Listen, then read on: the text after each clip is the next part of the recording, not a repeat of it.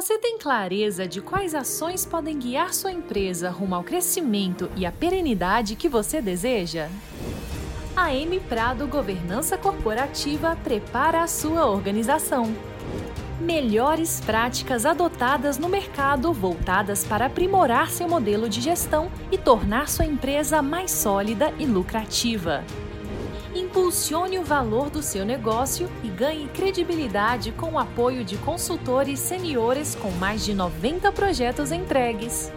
Nas empresas familiares, a governança torna-se imprescindível diante dos cenários de desavenças e de instabilidade, pois equilibra o crescimento da família com o suporte do crescimento do próprio negócio. Para isto, uma série de ações são implementadas de acordo com cada realidade, incluindo aí o planejamento patrimonial e sucessório. Venha conhecer as soluções da M Prado Governança, personalizadas e adequadas ao seu negócio. Olá, meus amigos e minhas amigas do site Notícias Agrícolas e da M Prado. Estamos aqui para mais um programa Líderes do Agro. O nosso programa tem como objetivo a geração de conteúdos, de estratégias, de gestão, para que você, empresário rural, você empreendedor, possa conhecer como que os grandes líderes do setor pensam, administram, constroem seus negócios, e isso visa trazer inspirações para a gente dinamizar nossas empresas e, ao mesmo tempo, promover o desenvolvimento local, regional e do nosso querido país, né? Hoje nós temos a honra de receber o amigo Cássio Greg. O Cássio é diretor da Sumitomo Brasil e a Sumitomo é uma empresa centenária, né, fundada no início do século XX, lá no Japão, em 1913. É uma empresa de atuação global, um faturamento é, publicado no último ciclo aí de 23 bilhões de dólares, uma grande organização que aqui no Brasil está presente há, há mais de 50 anos, né? E a, a Sumitomo atua no país com soluções de insumos agrícolas, insumos para atividade de pecuária, como herbicidas de pastagens, e também produtos de origem biológica que o Cássio vai nos explicar com mais detalhes. Cássio, seja bem-vindo ao programa. Para nós, um privilégio te receber aqui hoje. Marcelo, obrigado. Eu que agradeço. Realmente uma honra, sempre uma honra poder estar, tá, tá falando com você e também aí uh, com seus ouvintes. Então, para mim, um, um, prazer poder estar aqui e nesse bate-papo aí para que a gente possa realmente, com certeza, eu sempre aprendo com você e de alguma maneira contar um pouquinho aí da, da, da história, da história da empresa que eu estou aqui hoje, enfim, fico à, à tua disposição. Obrigado, Cássio. Eu queria começar o nosso programa, Cássio, é, tentando entender em que momento a sua vida é, se junta ao agronegócio brasileiro. Em que momento lá da sua infância ou, da, ou da sua adolescência que você define, eu quero fazer um curso ligado ao agronegócio e quero trabalhar nesse setor, que é um setor que cresce, que desenvolve e tal. Como foi essa história sua com o agronegócio? Nossa, excelente, excelente lembrança que você me, me, faz aí recordar, Marcelo, mas assim, é, em algum momento da minha vida eu confesso que eu me fiz essa pergunta, né? Pô, por que agronomia? Por que tá, enfim, é, tão, tão apaixonado pelo campo. E, e o que eu pude, a hora que eu, que eu volto bastante tempo no, no, no passado, né? Mas eu me lembro muito ainda de, de, de criança, né? Que quando chegava a época da, das férias, se fosse as férias do mês de julho, ou mesmo as férias de verão, é, o pai da minha mãe, o meu avô, é, minha família de origem italiana, é, quando eles vieram para o Brasil, eles se estabeleceram no norte do Paraná, uma cidade pequenininha chamada Ibiporã, muito próxima a Londrina, e naquele momento era o auge do, da cultura do café, né? Então eles começaram a plantar café e, enfim, em todas as minhas férias eu acabava indo para esse para esse sítio, né? Que a gente chamava na, na, naquela época, né? era um sítio de café, que depois da, da, da geada lá de dos 70 e pouco lá, é, acabou virando cultivos anuais, como trigo, como, como milho, como soja, enfim.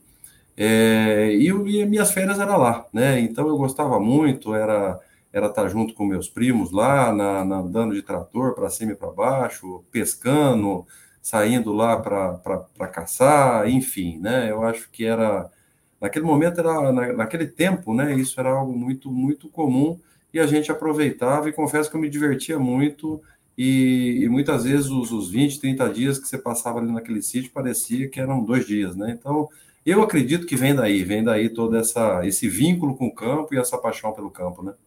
E aí você resolve fazer agronomia e, e, e você estudou lá na, em Londrina mesmo? É, e por, por coincidência, né? Porque, na realidade, eu, eu sou natural de Presidente Prudente. Presidente Prudente é ali no sudoeste do estado de São Paulo, está aí a 180 quilômetros mais ou menos de Londrina.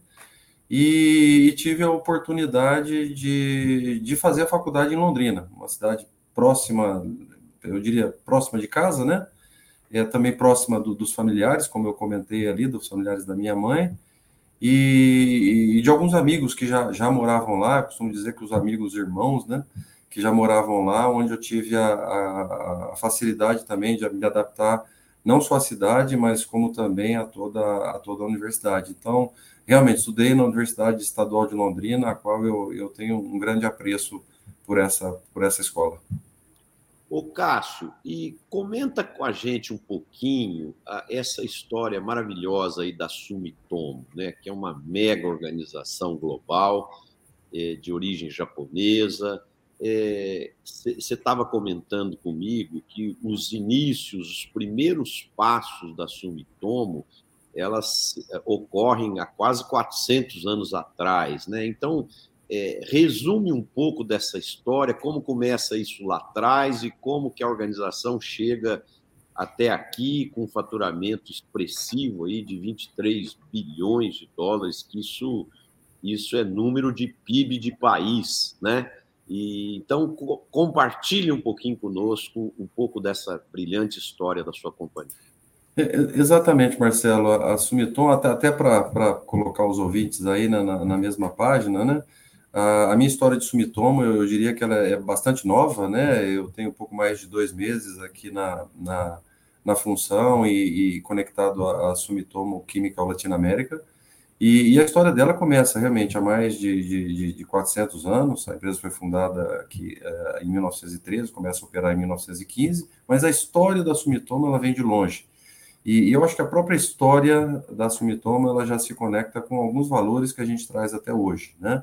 ela começa com a, com a exploração é, de minério, né, na separação da, do, do cobre e da prata, e, e ali naquele momento é, se, se, notou que muitas vezes na exploração de uma atividade econômica ela precisaria acontecer de maneira muito conectada e eu diria muito amigável com a sociedade que ela estava inserida. E, e lá os, o fundador, lá atrás, ele já viu que a, a exploração do, do, muitas vezes a, a, exploração do minério ela trazia um impacto é, nocivo ao ambiente, né? E ali ele tomou a decisão então de que é, um dos valores já foram escritos lá atrás que essa Sumitomo ela ia continuar existindo desde que ela tivesse é, práticas onde ela se conectasse com o bem da sociedade, né? Então naquele momento lá atrás ela inclusive ela aprende que muito do resíduo daquilo que ela estava explorando poderia ser transformado em fertilizante, e, e, ela também entende que aquele tipo de exploração não era para ser feito em qualquer lugar. Então, ela também move para uma ilha, enfim, para um local, um local isolado, é, mitigando, minimizando totalmente o impacto e, ao mesmo tempo, é, utilizando desse subproduto para produção de alimento. Né? Então, ali, eu diria que ali já começa um grande valor da companhia, que assim, olha, é, a atividade econômica ela é de extrema relevância se ela estiver conectada é, com, com uma atividade sustentável, com o bem da sociedade, para o bem da sociedade, né? E, e se a gente pensar e falar, bom, que que, como é que eu posso talvez fazer um depara de, de tantos anos atrás para hoje, né? E é muito do que a gente vive hoje é, e é muito comum na maioria das empresas, né, todo, todo o tema de ESG, né, então acho que a, a começou a viver isso há, há muito tempo atrás, né, então a, essa é a história daquela onde ela se inicia, hoje é uma empresa que tem é, vários segmentos, né, o segmento da parte de, de energia, de petróleo, segmento da parte de químicos para TI, segmento da parte de farmacêutico, segmento nosso do, do, do, agro, que a gente comenta, né? não só na parte química, mas também na área de biorracionais, onde estão incluídos aí todos os produtos biológicos, algo que vem crescendo muito, né? E, e, a gente está apoiando muito essa iniciativa e, e, acreditamos que isso pode sim é, melhorar muito, ainda, ainda mais, a percepção da nossa agricultura, da agricultura brasileira, uma agricultura sustentável que com certeza cabe a cada um de nós é melhor comunicar isso em nível em nível global. Mas de maneira muito rápida é, é isso, né? E, e, como você comentou no início, não só na área agrícola, mas na área agropecuária, eu dizia, porque também a, a pecuária é de extrema importância para o nosso negócio. O Cássio, a, a, gente se conhece há, há, cerca de 30 anos aí, quando você trabalhava em uma outra empresa, e, e eu também trabalhava em, na, em, uma empresa como executivo, e, e, ali a gente teve nossos primeiros contatos, e, e você é um grande conhecedor do segmento de defensivos, né? Então eu queria que você compartilhasse um pouquinho com o nosso público como você tem visto a evolução no mundo, assim, um aspecto mais global desse segmento de defensivos no mundo?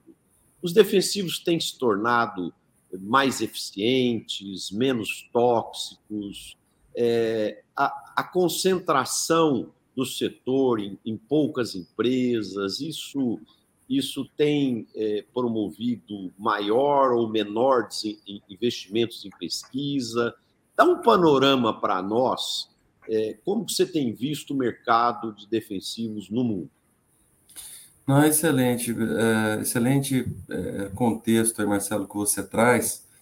E eu acho que o que eu vejo, se a gente parar né, e voltar no tempo, e eu acho que isso vale para qualquer, qualquer cultivo aqui no Brasil, mas vamos pegar talvez o cultivo de grãos aí, que é o mais noticiado.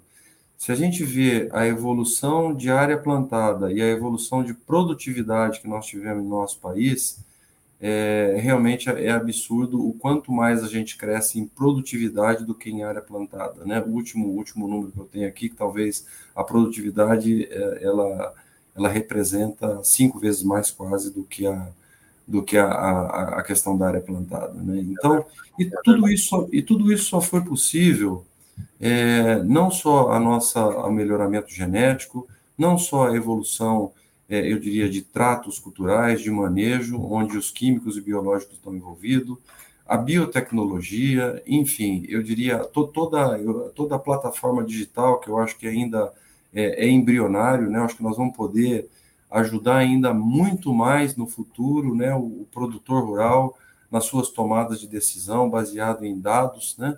Então acho que esse, esse eu diria que esse seria um guarda-chuva maior. Olha, nós crescemos muito em produtividade em todos os cultivos aqui dentro do Brasil e eu diria de uma forma muito sustentável.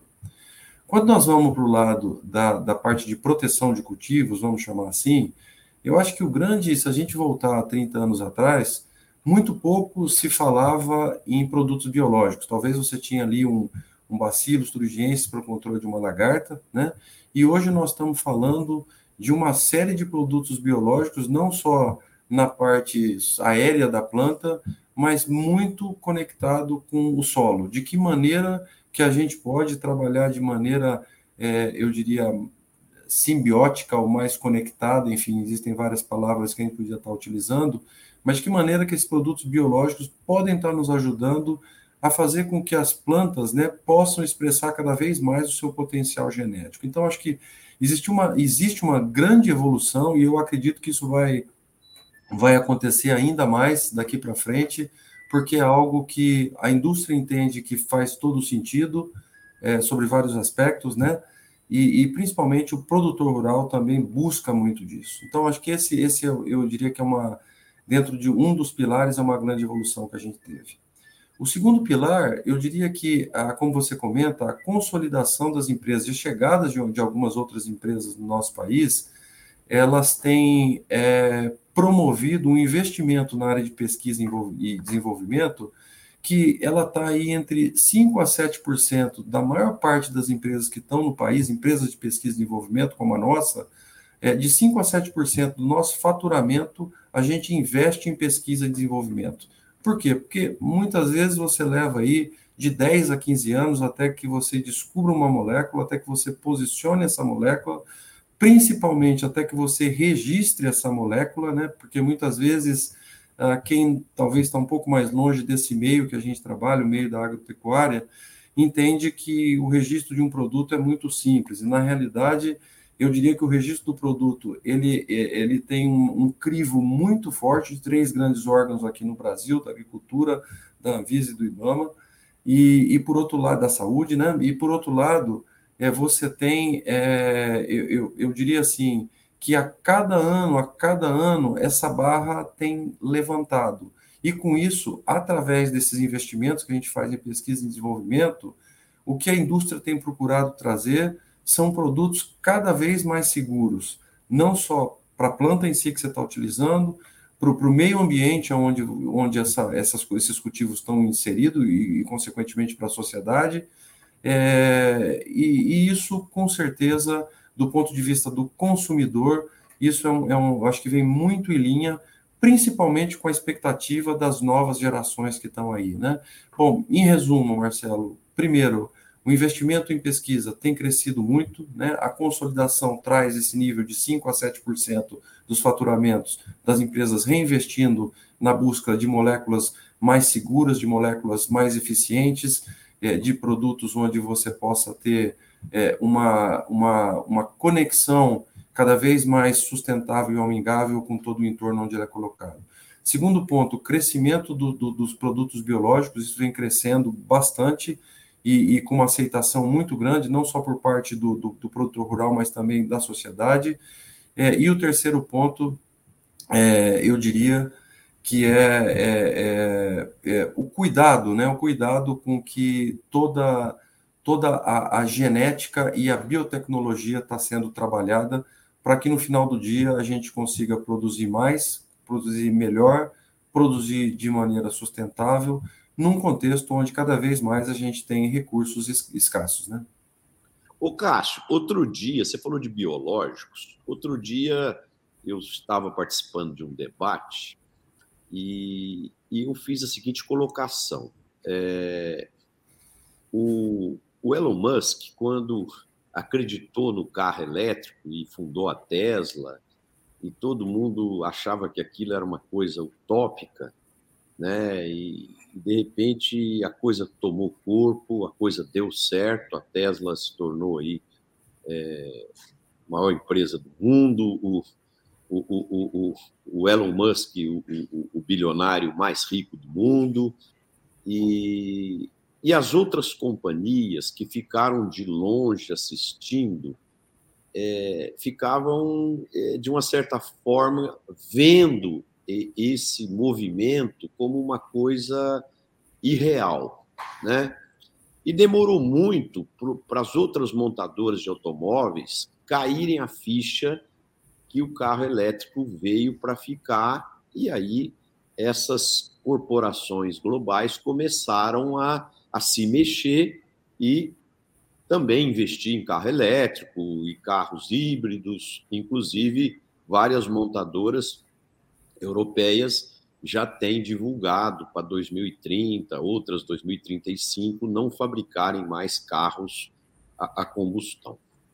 É, você acredita que o, o biológico é, no nosso segmento é como se fosse o carro elétrico?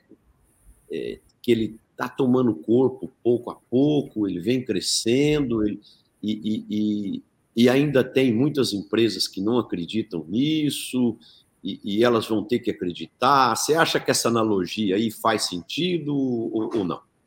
É, eu, é um bom, bom ponto, Marcelo. E, e, até antes de responder a tua pergunta, eu queria até fazer um comentário aí, aproveitando, né? você fala de, a gente fala muitas vezes da, do, do, carro elétrico e, e, e, o teu e o teu approach está tá perfeito, né? É, mas é um pouco, eu vou te falar um pouco da minha expectativa, né? É, quando a gente fala, vamos chamar tudo isso tudo de matriz energética, etc. Né? Mas eu confesso para você que sendo um brasileiro, sendo uma pessoa que a vida inteira, uh, enfim, tá, tá, tá conectada aí com, com, com o agronegócio, eu, eu te falo que eu tenho uma expectativa muito forte, eu, eu confio muito é, e acredito que a nossa matriz energética é, é uma matriz extremamente limpa, né? Uhum. É, eu dou até como, sempre cito como exemplo um pouco do que eu tenho aprendido aqui na Sumitomo. A gente tem uma, uma fábrica, uma planta em Maracanaú, que é bem próximo à Fortaleza, no Ceará, onde 90% da energia consumida ela é energia eólica, né? E os outros 10% a gente tem um projeto de transformar em energia solar o quanto antes. Então, uhum. esse é um exemplo. E o segundo ponto é, é sobre o, o, nossa, a nossa produção, né? Todo, todo, eu diria que todo o investimento e toda a evolução que a gente tem aqui no segmento da cana-de-açúcar, né? Na, na, nos carros movidos a álcool, né? Então, acho que essa é, a oportunidade que a gente tem no Brasil, talvez num futuro, para ter aí os seus, seus carros híbridos, talvez como a nossa base principal, essa, essa, essa energia verde que a gente tem disponível aqui, é, essa expectativa é uma expectativa que eu, que eu tenho muito e, e tomara que a gente consiga ver isso no, talvez no médio prazo. Aí. Penso, Mas, enfim. Penso como você também. Mas, enfim, voltando para a sua pergunta, acredito sim. E, e, e, e creio eu que talvez é, alguns pontos são importantes a gente trazer aqui, né? O primeiro deles, que é um pouco do, do preconceito que no passado, né, se a gente voltar lá atrás, a hora que chegaram os primeiros biológicos, é, o preconceito que, que existia, principalmente com relação à eficiência. Né? Então, olha, o produto ele não é eficiente, eu estou colocando um produto muito mais, às vezes era esse o que se comentava, né? Um produto para estar tá, tá junto aí simplesmente, mas no final do dia ele não tem nenhum tipo de, de efetividade, enfim. Então, isso talvez lá no início do, dos biológicos era um pouco dessa forma que existia e, e isso permeava um pouco da nossa, da nossa cadeia. Isso evoluiu muito, eu acho que através principalmente da, da especialização das empresas, de mais empresas estarem, estarem envolvidas na, na, na, pesquisa, no desenvolvimento, nos estudos, né? Eu diria que uma, uma ciência com consciência, né?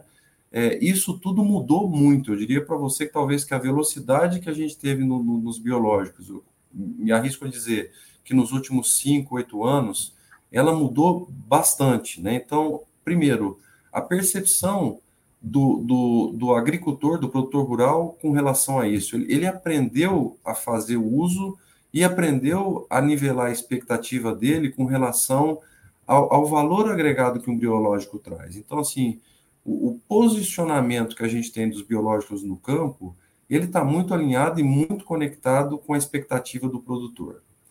Nós evoluímos muito nos, nos biológicos, principalmente, inclusive com relação à eficiência. Esses produtos passaram, é, a pesquisa trouxe aí muito mais eficiência, que ele não é um, um, ator coadjuvante, ele é um ator nesse, nesse jogo, nesse cenário. Então ele está fazendo a parte dele e fazendo muito bem feita e trazendo aí muitas vezes e eu acho que está tá, tá tudo bem. Eu acho que no, no, Brasil, num país de dimensões continentais, a gente tem sim a nossa, a nossa agricultura familiar, a agricultura orgânica, a agricultura, eu diria, tradicional, e tem está sendo criado aí um novo, eu diria, um novo, um novo cluster, né, um novo segmento, que é o que está sendo chamado até então de agricultura regenerativa, né, que é uma agricultura onde você tem a possibilidade e eu acho que essa é a grande mudança, talvez fazendo o teu o paralelo com a tua pergunta, que a possibilidade sim de você ter uma agricultura com a combinação de químicos que são fundamentais aí para a proteção do cultivo,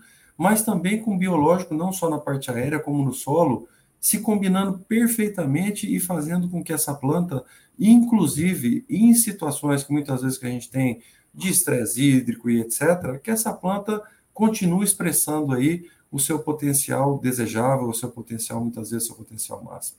Então, é, entendo que sim, e que bom, né? E que bom que todo mundo está atento a isso e todo mundo está, de alguma forma, aqueles que não estão, colocando o seu pé nessa, nesse segmento dos, dos biológicos, de novo, a gente chama aqui de biorracionais, porque quanto mais gente estiver trabalhando nisso, com certeza mais investimento a gente vai ter, e no final do dia a gente vai estar ajudando o agricultor a seguir uma agricultura, é, tornando essa agricultura ainda mais sustentável do que é hoje. Né? E, e, uma coisa legal dentro disso que você está falando, né, Cássio, é a possibilidade da integração também das duas tecnologias, né, podendo se tirar o melhor de cada uma delas em busca dessa agricultura é, mais sustentável. É, com certeza, Marcelo, e um ponto até que me esqueci de dizer, e, e eu acredito muito que isso tem, tem muito que ser estudado ainda, e eu trago aqui um exemplo, e não, não sou um especialista e não vou dar profundidade nisso para não, não falar besteira aqui, né? Mas é, eu tive a oportunidade de estar conversando com, com alguns especialistas na área de solos e que estão trabalhando fortemente com micorrizas, né? Onde você nota que é, tem um mundo, tem um, eu costumo dizer que tem um, um oceano azul aí para a gente explorar, porque não só a possibilidade, né, como você comentou, de trabalhar de forma integrada, essa integração também acontece com um biológico, com a própria fertilidade do teu solo, ou com a adubação que você vai fazer no seu solo. Então, assim, eu, eu diria que a gente vai viver aí um mundo de, de cooperações, né? Seja de é, micronutrientes com biológicos, com produtos químicos, enfim, e, e, isso é legal, né? Isso é bacana porque se a gente volta no passado, é, pouco se explorava com relação a esse tema, né? E essa, essa ciência aí, né, Cássio, ela é gigantesca, né? Eu estou aqui de férias nos Estados Unidos e Legal. semana passada eu tive no, no, no Whole Foods e, e, você vai lá no Whole Foods, que é um supermercado uhum. é, do grupo Amazon hoje, que está em grande expansão, né? E você vê lá sessões gigantescas de produtos é, biológicos que incentivam o funcionamento do, dos rins, da próstata, da bexiga, é, do pulmão, do, de todas uhum. as partes do corpo aí, né? Então, do intestino, do estômago e por aí vai. Então, você vê que é uma ciência que está é, sendo redescoberta, que era uma coisa que estava deixada um pouco de lado, né? E que o ser humano acordou para isso e tem uma ciência gigantesca aí para ser para ser trabalhada em prol de, de melhor qualidade de vida para o ser humano, para a produção animal, para a produção de, de, de, vegetais, de alimentos, de plantas, de grãos. Né? Então, então é, é, é, muito legal isso, e, e, e, também o que você falou há pouco também da agricultura regenerativa, né, Cássio? É, é esse resgate a, a, a, a a microbiologia ali do solo, o equilíbrio do ecossistema do solo para dar mais sustentação à produtividade. Quer dizer, então esse é um mundo é, é, enorme aí que está sendo redescoberto, reinventado e, e, tem oportunidades espetaculares aí pela frente. Né? Perfeito. O, o Cássio, uh, eu queria falar com você um pouquinho agora sobre cultura empresarial. É, você, você trabalhou em empresas americanas, europeias, agora você inicia há dois meses numa empresa de origem japonesa que comprou uma empresa que era australiana, né? E, e como que fica essas misturas culturais, tanto na sua cabeça quanto na cabeça da sua organização? Como como que se trabalha isso? Assim, como, como, como administrar isso? Porque é, existem alguns comportamentos das nações ou, da, ou das civilizações aí que são, são muito marcantes, né? E, e, e, como que você tem visto isso? Por exemplo, a sua organização já, já se adaptou a essa cultura australiana agora com, com controle japonês e você chegando numa empresa japonesa, como que você está vivenciando essas questões culturais? Eu, eu, acho que esse tema é muito interessante, né, né, né, Marcelo? Porque, assim, depois eu vou falar um pouquinho, mas nós estamos num momento e num movimento, vamos dizer assim, de transformação cultural, que eu já falo, e ao mesmo tempo de transformação do nosso negócio, que eu te comento já já. Uhum. Mas talvez dando um passo atrás, é, é, é, interessante, né? Se a gente olhar, eu acho que você acompanhou isso muito de perto, né? Em algum momento você já até comentou, mas a gente está tá tendo consolidações em todos os níveis. Né? Se a gente olhar na, no nosso segmento da, da, da agrícola, né? Uhum. Você tem consolidação lá na ponta, né? Grandes grupos produtores é, adquirindo menores e, e, etc., principalmente no segmento de, grão, de grãos. No mercado de cana de, e de citricultura, isso já aconteceu fortemente. Enfim, é, se você vai na distribuição, né? Hoje mesmo você já deve ter recebido, mesmo estando aí nos Estados Unidos, você já deve ter tido recebido algumas movimentações que aconteceram aqui no Brasil, movimentações fortes, né? Exato. Mas enfim, que é parte, então, o nosso, vamos dizer assim, o nosso acesso ao mercado também passando por tudo isso, movimento das cooperativas, a turma falando, não, a cooperativa fica no Rio Grande do Sul e no Paraná, a cooperativa subindo bastante e subindo de uma maneira extremamente profissional, e, e a indústria da mesma forma, né? E, então, assim, eu acho, trouxe esse contexto maior, mas assim é, a gente já viu, né? No caso da, no caso o caso da Sumitom não é o primeiro, com certeza não será o último, né? Dessas transformações, né? E eu acho que o, o grande ponto, o grande e aí entrando especificamente na, na Sumitomo Chemical Latinoamérica agora, eu acho que o principal ponto é o seguinte, né? Eu acho que nós estamos criando uma nova cultura, e falando especificamente aqui no, no, no Latam, até porque toda essa aquisição ela aconteceu é, para a Latinoamérica especificamente, né? Então, assim, essa nova cultura a gente está construindo e eu acho que o grande desafio é como que você consegue ter o melhor dos dois, né? Então, não é um nem outro, né? É, é, é uma mescla que a gente vai, vai aprendendo com esse processo. E costumo dizer que grande parte dos valores que a gente tem comunicado dentro da companhia, tem vivido dentro da companhia, isso tem sido cascateado até o nosso time lá na ponta, é, muito dele vem daquela historinha que eu te contei no início lá, do, do fundador dessa companhia, que é de alguns não negociáveis, né, que são os nossos valores, né?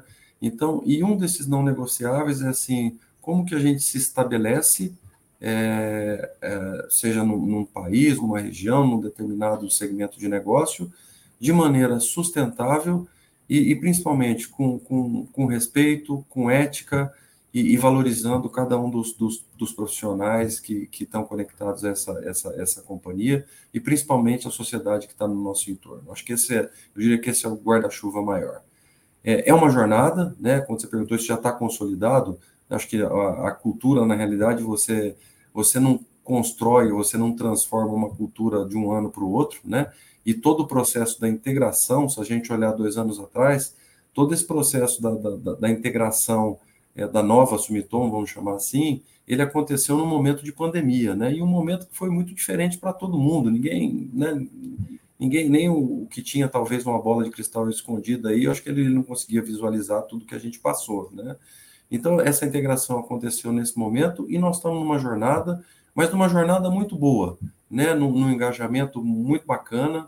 É, eu diria que na, nas nossas avaliações aí de, de, clima organizacional, de entropia, etc., são indicadores que é, nos animam a seguir em frente e, e, e principalmente nos mostram que a gente está no caminho correto. Então, do ponto de vista de transformação cultural, estamos vivendo a transformação cultural, não terminamos ainda e com certeza a gente tem um caminho bacana pela frente para ir ir conduzindo. E é o momento que um dos, dos, dos motivos, se você me perguntasse, de eu ter tomado a decisão de me juntar ao grupo, um dos motivos é esse, fazer parte dessa jornada.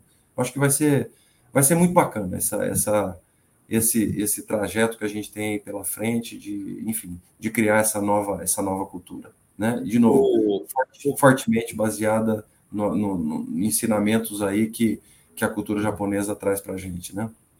O Cássio, você comentou sobre essas movimentações que, inclusive, é, eu vi hoje é, aqui pela manhã, né, já a aquisição da casa do adubo pela Nutrien e outras movimentações que têm acontecido aí de, de consolidação é, no setor de distribuição. É, como que você tem visto isso e, e, na sua visão, o que que isso ajuda ou complica a vida das indústrias? Como, como que a sua indústria encara esse movimento de consolidação que, de um setor que era hiperpulverizado e que agora começa já a ter grandes plataformas aí, grandes conglomerados empresariais com uma relevância importante aí. É, eu, eu, diria que os cinco maiores já têm uma posição bastante relevante já a nível Brasil. Né? É. Como que você tem? É, é, é, bom, como eu comentava, né, é, a gente também, além da transformação cultural, a gente está numa transformação de negócio, Marcelo, porque até então é, a gente era uma empresa bastante dedicada, eu diria, é, ao negócio de B2B. Né? Então, a gente investia, desenvolvia, cooperava com outras empresas, trazia as inovações, só que o acesso ao mercado era feito pelas nossas empresas parceiras, que continuam tendo total importância, é, esse negócio não acaba, né? esse negócio continua. E a gente está indo para o acesso ao mercado e para um acesso ao mercado dentro desse contexto que você está trazendo.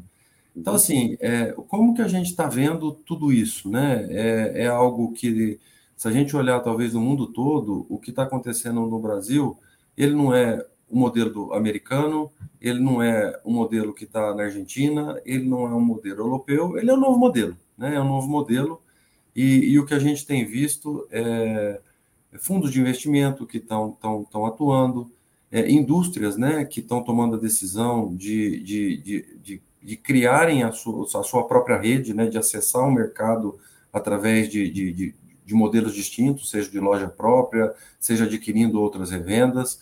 Você tem investimentos aqui mantendo o modelo, entre aspas, tradicional, mas virando grandes, eu diria, grandes é, distribuidores, não só é, saindo de um distribuidor que era mais regionalizado e isso aumentando, é, atuando em mais de, de, de em vários estados, né? Então, acho que tudo isso, cooperativas, como comentei anteriormente, também com uma relevância importante, não só onde ela nasceu, mas crescendo, se expandindo por outros lados. E eu vejo assim, é, hoje, talvez a foto do hoje é, é uma... É, é, um, é um jogo ainda, um, me arrisco a dizer que é um tabuleiro de xadrez que a gente está vendo, né? Algumas movimentações, eu diria que a gente já consegue entender e elas são, entre aspas, mais previsíveis, e algumas outras, confesso para você que a gente ainda está aprendendo para ver aonde que isso vai, vai dar, né? De toda maneira, isso, de que forma que isso nos impacta? Acho que nos impacta porque a gente precisa, da mesma maneira que você, que você falou lá do carro elétrico, a indústria também precisa se movimentar, tá atenta, né? E, e, talvez se no passado você tivesse um ou dois modelos de acessar ao mercado, eu entendo que agora talvez a gente precise desenhar vários cenários e de acordo com aquilo que, com os teus valores, com a tua estratégia, etc., você definir qual que é o melhor caminho a seguir. É, eu entendo, e é um pouco da nossa expectativa, que no final do dia tudo isso traz mais profissionalização ao mercado e, e realmente que tudo isso possa é, contribuir cada vez mais com o produtor rural, que eu acho que esse, essa é a finalidade de tudo isso. Então, Resumindo, né, eu entendo que a gente está é, num momento complexo, e o complexo não quer dizer que ele é ruim, não é nada disso, mas ele está ele tá numa ainda, é, num, num, talvez num segundo ou terceiro ciclo né, dessa, dessa consolidação barra é, acomodação aí de todos os jogadores, é, com muita oportunidade, olho isso de uma maneira positiva, com muita oportunidade para a Sumitomo Chemical, e principalmente, né, eu acho que o nosso papel como indústria é de que maneira que a gente pode trabalhar com toda essa transformação, independente do modelo que a gente definir seguir, mas que a gente não perca nunca o foco daquele cara que a gente trabalha para que isso, que a gente produza melhor. E quem está lá na ponta, é, numa, numa indústria a céu aberto aí, é o produtor rural. Eu acho que esse, a gente nunca deve perder o produtor, produtor rural do nosso foco. O Cássio, o seu grupo é um grupo muito grande e diversificado é, vocês, a Sumitomo é controladora da agroamazônia. É, eu imagino que a sua área da indústria é, é, deve ser separada lá da, da, da divisão do, do, da agroamazônia. É, como que essas duas áreas se integram ou conversam ou são sinérgicas? Como funciona isso dentro de um grande grupo empresarial como o seu? É, esse é um bom ponto, Marcelo, e agradeço muito você ter trazido, porque a gente vai, vai esclarecer para muita gente, né? uhum. que é o seguinte, é, voltando também lá antes da, da Segunda Guerra Mundial, voltando lá antes do Plano Marshall, é, a Sumitomo era um conglomerado. Então, quando você falava em Sumitomo, era um conglomerado muito grande e, e atuava como tal. Depois do Plano Marshall, o que, que acontece? Essas empresas elas foram se segmentando. E, e, e, como, como eu comentei anteriormente, como foi uma empresa que nasceu lá atrás, você não tinha nada. Então você falou assim: ó, preciso de uma transportadora, cria uma, monta uma transportadora. Preciso de um, sei lá, de um serviço X, você cria. E tudo isso foi sendo criado como Sumitomo e se, e se formou esse conglomerado. Então, um conglomerado, vamos dizer assim, com multifacetas, né? É. É, bom, depois do Plano Marshall, o que, que aconteceu? essas empresas, esse conglomerado, ele foi dividido. Então, hoje existe no mundo, me arrisco a dizer aí, é, mais de 40, 40 e poucas empresas que levam o nome de Sumitomo. A gente, e no nosso caso específico, nós estamos falando da Sumitomo Chemical, e especificamente aqui no Brasil, Sumitomo Chemical Latinoamérica. É, a Sumitomo que, é, é, que adquiriu a Agroamazônia é a Sumitomo Corporation, que lá atrás, antes de, de ter, de, de, quando era um conglomerado único, era tudo a mesma coisa, depois da divisão, ela virou uma outra empresa. Ela é uma empresa independente, é uma trading, uma trading bastante grande, que deve ter aí pro, provavelmente mais de 800 empresas em vários segmentos, mas ela é uma empresa totalmente independente da Sumitomo Chemical. Então, assim, a Sumitomo Corporation, ela adquiriu a Agroamazônia e opera lá direitinho e, e faz o trabalho dela e etc. E, e, e, eu diria que existe um grupo, né, via, via de regra, os líderes de cada sumitomo, dessas 40 e poucas que eu te falei, que eles são é, os guardiões da marca. Então, assim, esse grupo, eles têm sim o seu, o seu, os seus fóruns é, de discussão e de, de, cuidado do bom uso da marca. Né? Então, não sei se eu, se eu consegui me explicar, mas assim, são empresas independentes, apesar de usar o mesmo Sumitomo, muitas vezes de usar o mesmo Igueta, né? Se você olhar no logo da marca Sumitomo, tem parece um meio que um quadradinho, mas aquilo lá no Japão seria como se fosse a, a parte de cima dos, dos, poços, né? Daqueles poços antigos, poços de água, que é chamado Igueta. E, e cada Sumitomo usa aquele Igueta de uma cor. No nosso caso, a gente usa o vermelho né? mas são empresas diferentes é, que sim cuidam da marca com muito cuidado e muito carinho. Nesse caso, então, para ficar bem claro, a, a Agroamazônia é, é, uma empresa que, para vocês, é, ela é um cliente como qualquer outro distribuidor é, seja. Né? Então, é, não, não, há, não há vínculo, apesar né, para ficar bem claro, apesar de ter o mesmo sobrenome ou o mesmo nome, Exato. são empresas totalmente independentes e totalmente é, com vida própria. Né? Tá perfeito, é exatamente isso, Marcelo. Mas obrigado mais uma vez por trazer esse ponto, porque mais de uma vez a, a gente é, é, é perguntado, questionado sobre esse tema. Eu quero aproveitar esse assunto, Cássio, e, e também explorar sua visão, não como sumitomo agora, como um um empresário ou um profissional experiente no setor de defensivos. É, a gente está vendo aí algumas indústrias é, comprando é, é distribuidores, revendas e é, tendo organizando a sua própria prateleira, né? Quer dizer, avançando um passo à frente aí na cadeia produtiva. É, você acredita que isso possa ser uma tendência para o futuro? E eu não vou dizer todas, mas grande parte das indústrias terem é, é, revendas de, sua propriedade, alguma coisa assim? Você acha que isso possa ser um, uma tendência? É, a gente já tem, tem visto no, no, no, mercado, né, Marcelo, algumas, algumas empresas é, se movimentando, diria umas com alguns passos adiante, outras iniciando, né? Mas assim, eu, eu acho que isso vai vir muito, muito vinculado a todo aquele tabuleiro que eu comentei minutos atrás aí, de todas essas transformações que a gente está vendo. É, minha visão muito particular é que assim, eu, eu não acredito que você vai ter é, um acesso ou outro. Eu diria que vai ter um acesso e outro.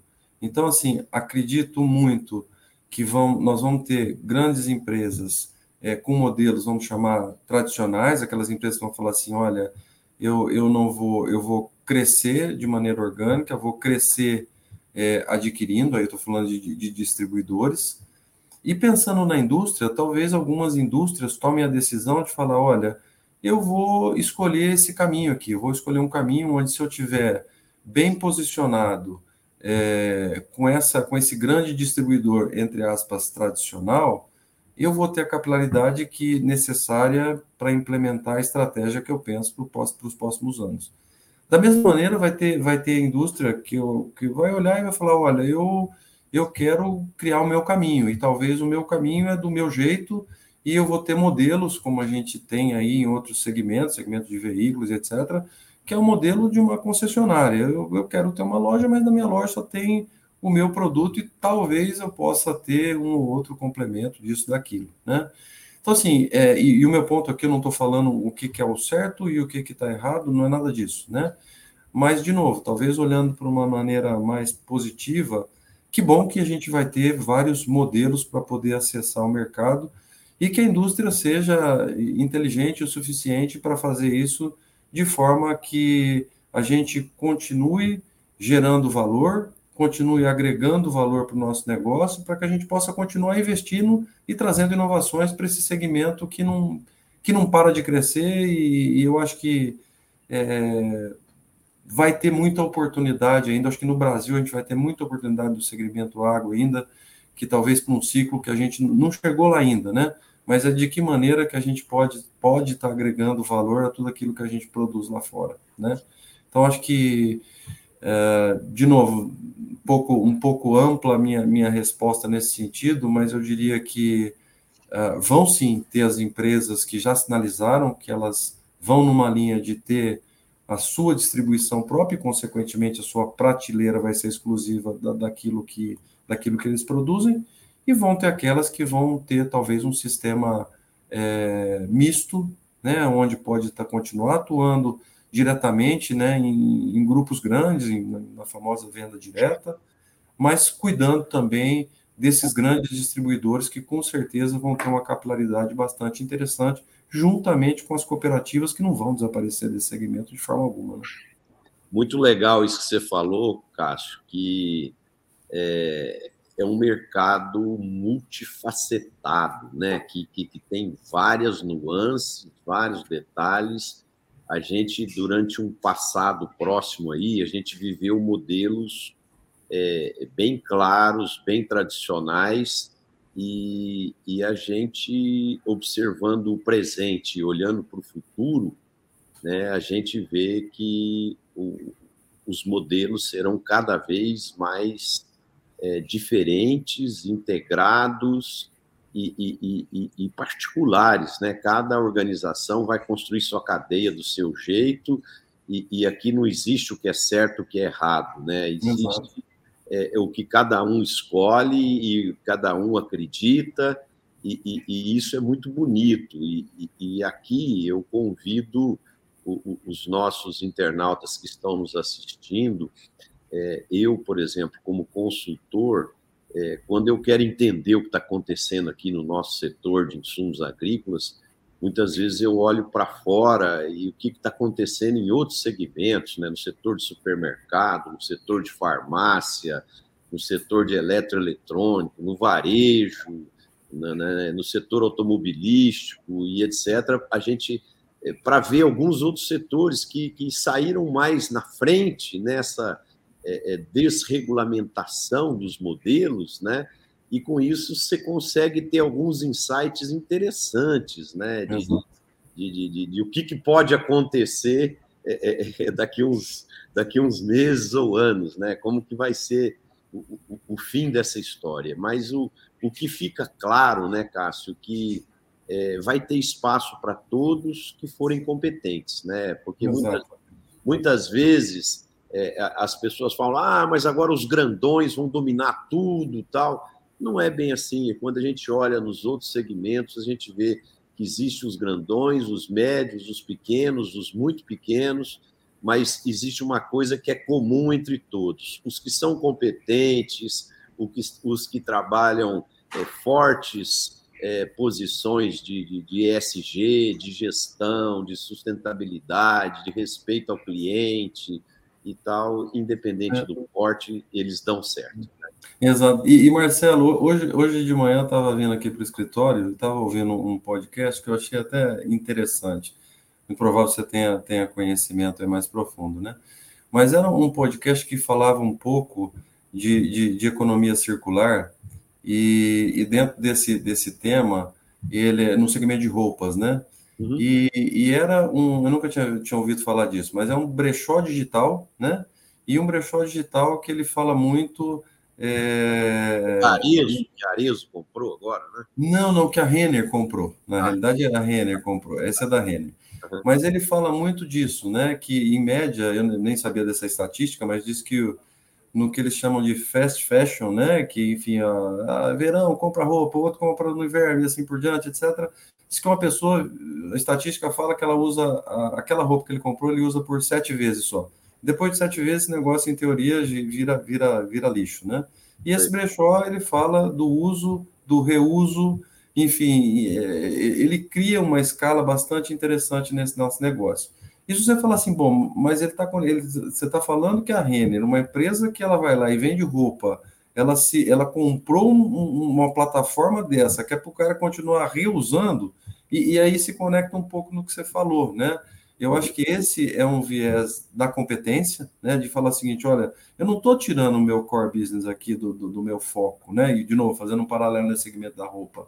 Mas, ao mesmo tempo, eu tenho sim um, uma característica de eficiência sustentável, né? Ele, ele até usa o termo lá, né? De ciência com consciência. Enfim, então eu, eu achei interessante.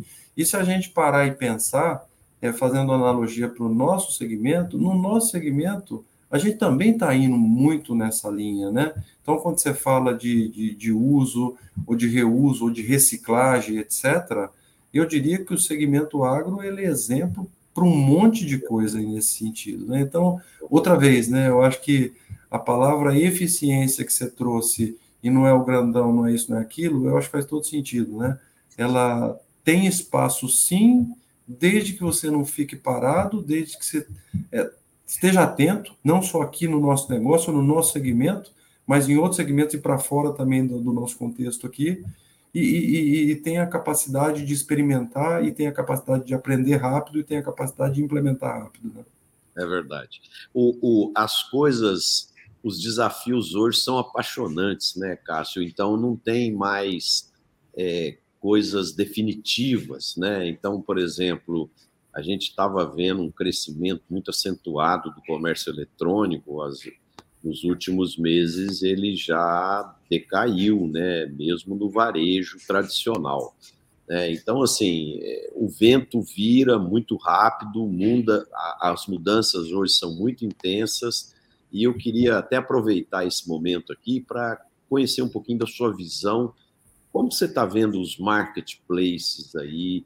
de, de, de, de, insumos agrícolas, como, como você vê o comércio eletrônico para insumos. A gente sabe que tem algumas barreiras, principalmente por causa da, da, da, das questões legais, de receituário agronômico e tal, mas como você vê o futuro para o comércio eletrônico e para os marketplaces na área de insumos agrícolas? Marcelo, assim, eu acho que em algum momento, né, se a gente voltar no tempo, em algum momento a gente talvez tivesse a premissa de que, olha, esse negócio vai virar, da mesma maneira que você usa lá, sei lá, um mercado livre para comprar várias coisas para sua casa e etc., se imaginava que talvez a gente tivesse um mercado livre no ambiente agro, do agronegócio, vamos dizer assim, uhum. né?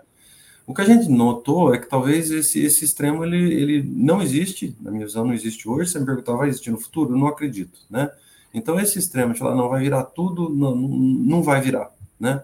Não vai virar porque o, o segmento é, agrícola ou agropecuário, né? Ele tem uma série de, de, de eu diria, de particularidades, né? E, e, dentro de tudo isso, o que que tem? Eu acho que você teve, a gente tem um contexto que vem toda essa questão de, de regulamentações, como você trouxe o próprio receituário econômico. É, a gente teve toda a questão da, da Lei Geral de Proteção de Dados, da LGPD.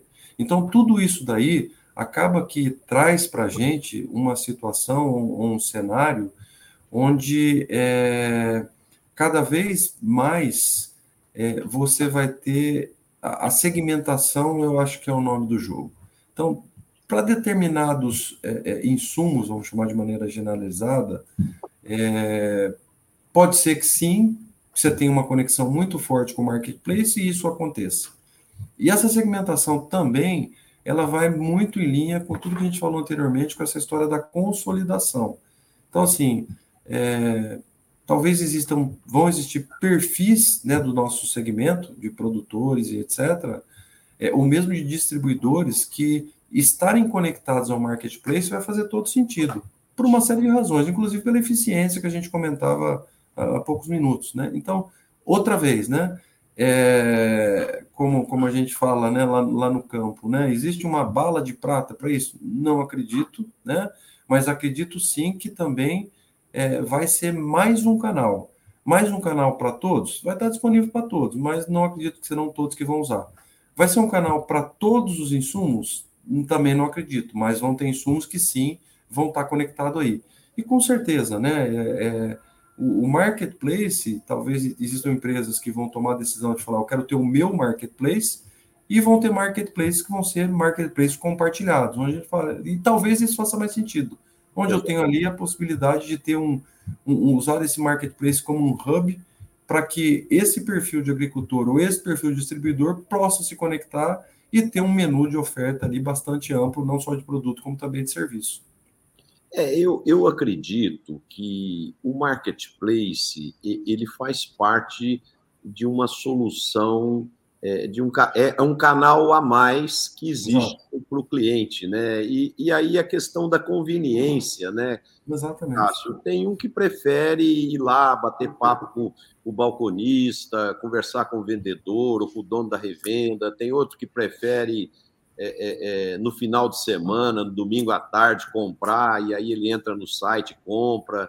Então, é, é questão uhum. muito de, de, conveniência, mas eu acredito que todo mundo que está aqui nos assistindo, é, a minha opinião pessoal, né, é que quanto mais canais para interação e geração de conveniência para os clientes a gente tiver, mais perto dele nós estaremos. Né? Exatamente, exatamente. E tudo isso, acho que dentro de um contexto, né, né Marcelo, no, no, ambiente agrícola, que é, que é de extrema importância, eu acho que é muito legal também, que a gente não, não deveria deixar de, de, de, comentar, que é a questão de toda essa, essa, eu diria, essa dinâmica das lideranças dos empreendimentos agrícolas que a gente tem no Brasil. Né? O último dado que eu vi, com certeza esse, esse número é maior, mas hoje mais de 36% das propriedades rurais já são lideradas por mulheres, né? Pô, olha que coisa bacana, né? É. Se a gente voltasse talvez 20 anos atrás, esse dado era muito, muito menor. Você está tendo toda uma sucessão, né? Mas existia também algum, algumas premissas, e como premissa está tudo bem, às vezes você não acerta o olho da mosca e tá, não, não tem problema algum, mas existia uma, uma premissa muito forte que talvez essa geração que estaria assumindo, a segunda, em alguns casos a terceira geração, ela iria ser meio que pêndulo, ela iria para o lado, não, eu vou tudo para o marketplace, eu vou tudo para o comércio eletrônico, e o que a gente está notando é que não, né? Existe sim uma forma diferenciada de conduzir os negócios? Existe, mas isso não quer dizer que está tá, tá querendo ter distância é, de, de, ter essa relação, conforme você falou anteriormente. Né? Então, assim, outra vez, né? O nosso mercado é bacana, eu costumo brincar aqui na empresa que de tédio a gente não morre, né? Porque é tanta variável que, que, que no final do dia isso é gostoso. Eu acho que isso que, que faz com que a gente não se desvincule desse negócio do agro, né? É, como diria o Roberto Carlos, né? São muitas emoções, né, né Cássio? Exato. Ô, Cássio, e, e essa mudança do agricultor cada vez mais profissional, cada vez fazendo mais gestão do seu negócio, é, isso tem levado ele a evitar super estoques e, e volumes grandes. Geralmente ele quer utilizar o insumo é, é, naquela semana que ele vai plantar ou, ou vai pulverizar E, e, e isso muda muito a, a, estrutura de logística, de entrega é, é, é, dos insumos, né? Isso impacta na cadeia como um todo. É, é, e aqui tem um outro componente que o, o agricultor também é um consumidor é, tradicional. Então ele compra um remédio pela internet, o remédio chega na casa dele. Ele compra uma pizza a pizza chega na casa dele e tal. Aí ele começa a pensar: poxa, eu quero que meus insumos é, chegam à medida que eu precise e tal. Você acha que as indústrias, as revendas e as cooperativas estão atentas a, esse, a essa mudança de comportamento do agricultor e elas estão preparadas para uma logística mais fracionada, mais complexa e, e, e, e mais precisa e ágil? É, eu, eu, vejo assim, até, até talvez trazendo um contexto um pouco maior aí da, da, do que você coloca, que é, que é muito importante, Marcelo, mas assim, se a gente voltar um pouquinho no tempo, talvez aí sete anos, cinco, seis, cinco, seis anos atrás, a gente tinha um cenário onde, assim, isso que você está falando é fato, né? É, principalmente no setor de, de, de, de proteção de cultivo, você tinha um, um, estoque bastante elevado no campo. Né? Isso é, esse dado é público, qualquer um que entrar vai saber do que eu estou falando. É, então, isso aí, de alguma maneira, você trouxe uma certa tranquilidade para o agricultor, porque se ele precisava do produto amanhã, você ia lá, colocava e, e tudo bem. E eu diria que a partir de 2017, 2018, a, indústria realmente, ela, isso deixou de acontecer, isso enxugou. Na sequência, o que, que vem? Vem uma pandemia. E a pandemia trouxe um caos logístico que talvez eu, eu particularmente não me recordo, mas a gente tem enfrentado no passado, né? É, e aí você tem todas essas discussões, se, se é o, o, navio, se é o container, se é isso, enfim, a gente pode discutir aqui uma semana, né? Mas, enfim, é, veio um caos logístico que ficou muito, muito complicado. Com base nisso, veio mais coisa ainda. Aí você teve toda aquela situação né, que está acontecendo da, da, da guerra lá, na, na, enfim, na, na Rússia, Ucrânia, e, e, que é outro tema aí que pode discutir um montão também, é, você vê uma China sendo transformada, você vê os três principais hubs, né, China, Alemanha e Estados Unidos, é, numa transformação, eu diria, talvez enfrentando nos próximos anos, já está nesse momento, a gente não sabe o que, que vem pela frente, mas um tema entre inflação e taxa de juro que estão totalmente desconectadas, então, assim, você tem um, um contexto hoje que você fala, o agricultor vai precisar, ele vai querer o produto, não vai querer ter altos estoques, etc. Eu acho que isso não é ruim, não, isso é bom. Desde que, desde que a gente tenha um planejamento mais antecipado. Hoje você já tem, você já tem aí, semana passada eu tive a oportunidade de estar com três grandes grupos do Mato Grosso, e, e você nota essa preocupação, né, para tudo, seja para fertilizante, que isso né, a coisa complicou um pouco ao, nos últimos dois anos, mas para tudo, desde peça, desde tudo. Acho que a, a, pandemia, se é que a gente pode falar isso, né, em função de tanta gente que, que perdeu a vida, mas algo ela trouxe para colocar uma, um, talvez uma, uma lupa ou uma luz mais forte aí, que é na necessidade da gente se planejar, e se planejar em todos os segmentos, inclusive o produtor. Então, ele pode sim ter, não ter estoque é, na, no, lá, na, lá na ponta, fazer a coisa mais organizada, etc. Pode, desde que esse planejamento ele seja antecipado. Porque uma vez ele tendo o planejamento dele antecipado, a indústria vai ter, o, o distribuidor, se porventura for um, né, um, um, produtor que é atendido pela distribuição, também se planeja. Então, acho que é, essa é uma, é, é, eu diria que é um, um bom aprendizado que a gente está tendo.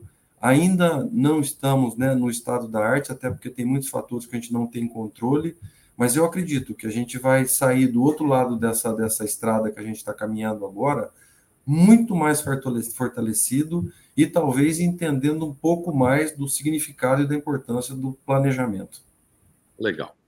O Cássio, Papo bom, o tempo voa e nós já estamos aqui com cerca de uma hora de programa e agora nós temos que finalizar.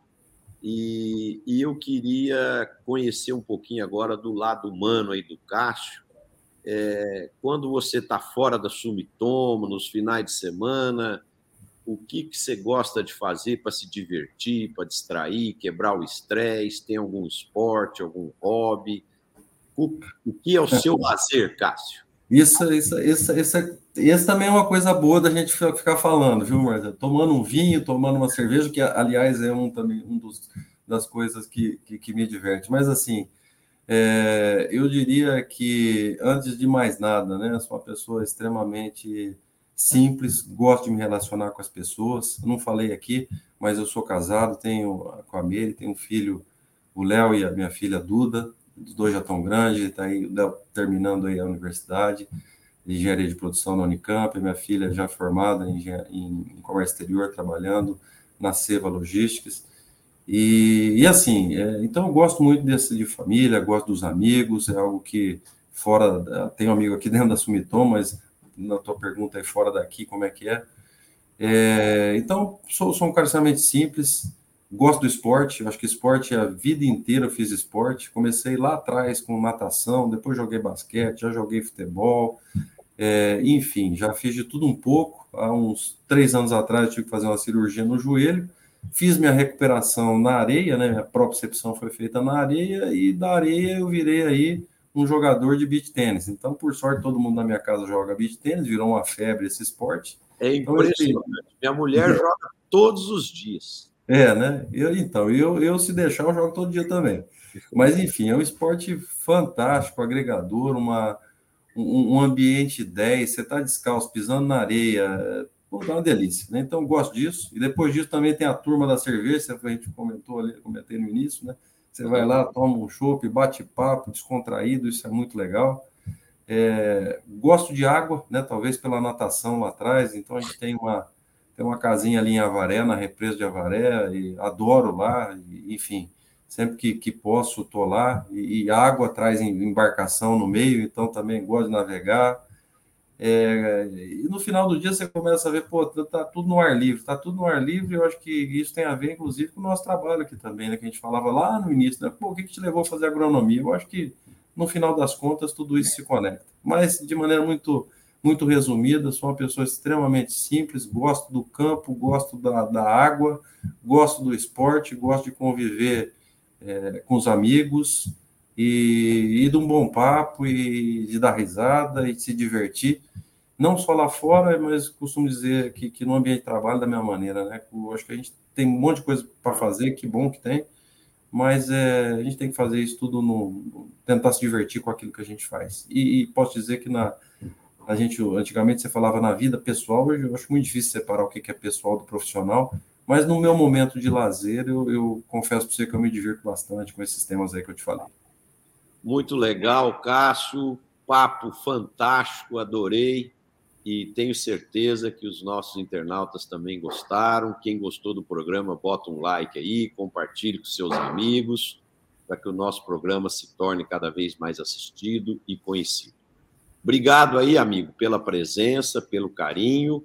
E antes da gente fechar, eu quero que você deixe uma mensagem final para quem está nos assistindo aí em um minuto. E, e aí a gente termina.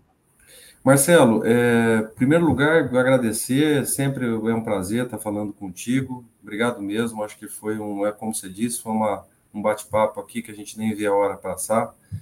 E a mensagem que eu queria dizer é que, assim, é, imagino que os teus ouvintes não são só do agro, né? E aqueles que são mais distantes, que conheçam o agro, né? Eu acho que a agricultura no Brasil, agropecuária no Brasil, é um negócio tão interessante, é, tão, é, eu diria, empolgante, que cada vez mais que a gente tenha mais pessoas conectadas no nosso negócio, a gente vai conseguir comunicar é, é, a forma com que a gente faz agricultura no, no, no nosso Brasil aí para fora, de maneira a mudar totalmente a percepção equivocada que talvez algum lado aí tenha sobre a gente. Né? Então, é, ninguém faz agricultura sem paixão, isso eu posso garantir para vocês. Então, conheçam a área agrícola e aqueles que já estão, vão trabalhar cada vez mais para fazer esse negócio é, ir evoluindo como tem evoluído aí nos seus últimos 30 anos de forma fantástica. E, e, de novo, Marcelo, um prazer estar aqui com você, com seus ouvintes e realmente um tempo muito, muito proveitoso aqui. Obrigado mais uma vez pela oportunidade. Muito obrigado, Cássio. Obrigado aos amigos que nos assistiram. Obrigado àqueles que irão nos assistir depois no YouTube. É, e aqui a gente encerra mais esse programa Líderes do Agro e a gente se vê novamente na próxima quinta-feira, às cinco e meia da tarde. Um abraço a todos e um bom final de semana.